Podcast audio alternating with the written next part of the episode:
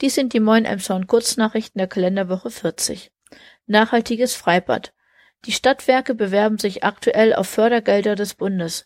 Mit rund 220.000 Euro Zuschuss sollen auf den Dachflächen Solarthermie und Photovoltaikanlagen gebaut werden.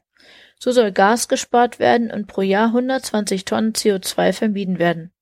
Auch die KGSE Sporthalle und das WI Vitale sollen von dem Fördertopf profitieren. Herzinfarkt. Nachtrag zu dem Unfallfahrer auf dem Carport. Wie die Emsonner Nachrichten berichten, habe der 85-jährige Unfallfahrer einen Herzinfarkt erlitten und daraufhin die Kontrolle über das Fahrzeug verloren.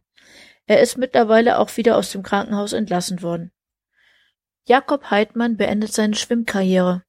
Das Schwimmteam Emshorn verliert seinen Olympiateilnehmer und Schwimmer der Nationalmannschaft. Elf Jahre war er in der deutschen Auswahl und zweimal nahm er an den Olympischen Spielen teil. Nun möchte er sich mehr auf sein Studium und seine Familie konzentrieren, schrieb der 27-Jährige. Zuletzt fehlte ihm auch die Begeisterung für seinen Sport. Schilderstreich. Emshorn möchte fahrradfreundlicher werden. In diesem Zuge wurde auch die Wrangelpromenade in eine Fahrradstraße umgewidmet. Dabei ist der Stadtverwaltung allerdings ein Fehler unterlaufen. Anleger frei stand unter dem Schild. Nach Straßenverkehrsordnung durften also nur Anwohner der Wrangelpromenade mit einem Auto die gern genutzte Abkürzung zwischen den Bahnlinien nutzen.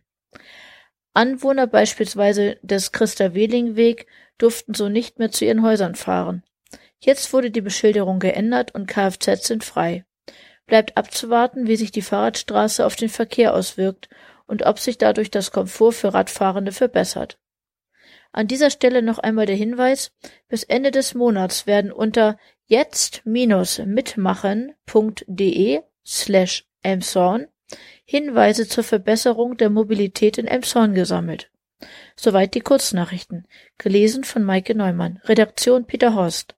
Wir wünschen euch einen guten Start in die neue Woche.